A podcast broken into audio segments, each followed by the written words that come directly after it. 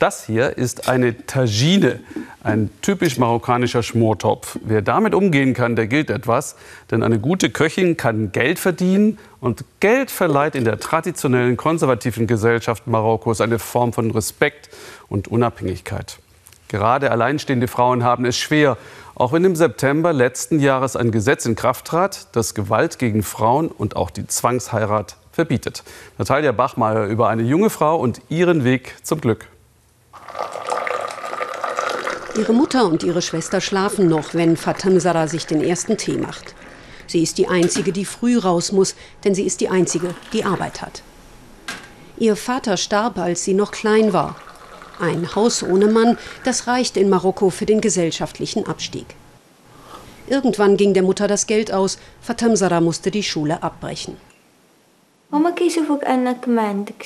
Wenn du keinen Vater hast oder nicht wenigstens Brüder, sagen die Leute, was will die noch mit ihrem Leben anfangen, da passiert doch nichts mehr. Aber damit lasse ich mich nicht abspeisen. Ich werde was aus mir machen.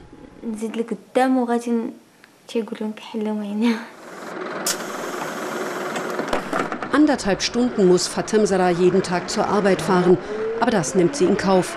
Sie weiß, diese Ausbildung ist ihre Chance.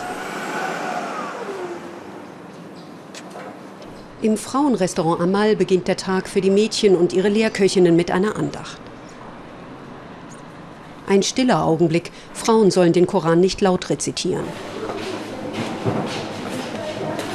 Fatim Sarah ist heute mit Brotbacken dran, die anderen schälen Gemüse oder schneiden Fleisch.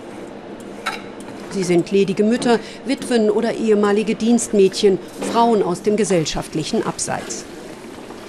Diese Köchin war hier selbst mal Lehrling, Sie ist geschieden, aber jetzt sagt sie, macht ihr das nicht mehr so viel aus.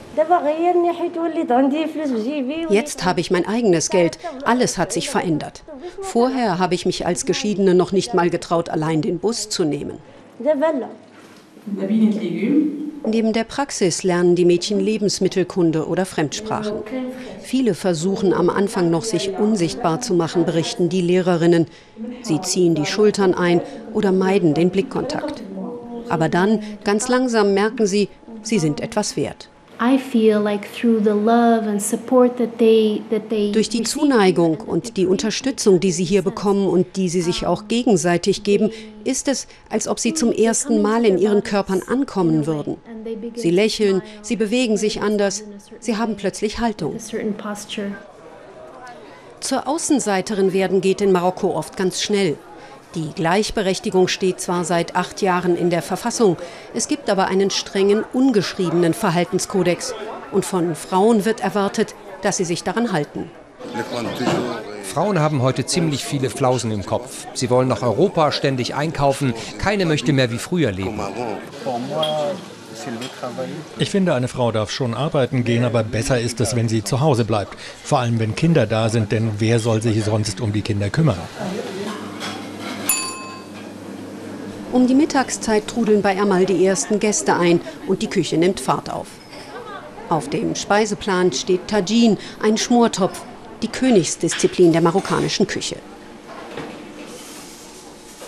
Klar, dass auch Fatem Sarah sich am Tajin versuchen muss, immer unter den strengen Augen der Lehrköchin. Am Anfang war sie sehr schüchtern, aber jetzt wird's allmählich.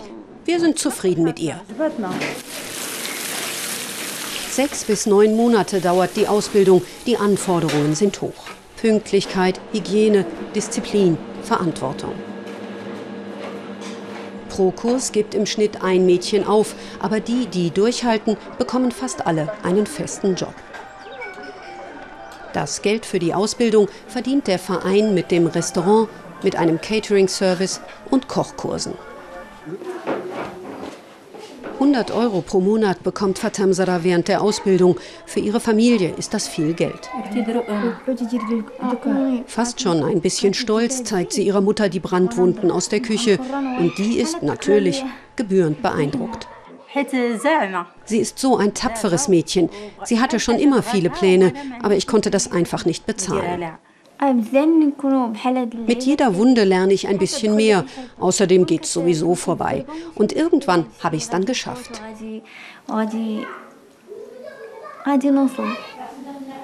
Nach der Ausbildung will Fatamsada arbeiten, Geld sparen und dann irgendwann ihr eigenes Restaurant eröffnen. Bei Amal habe ich nicht nur kochen gelernt, sagt sie, sondern auch leben.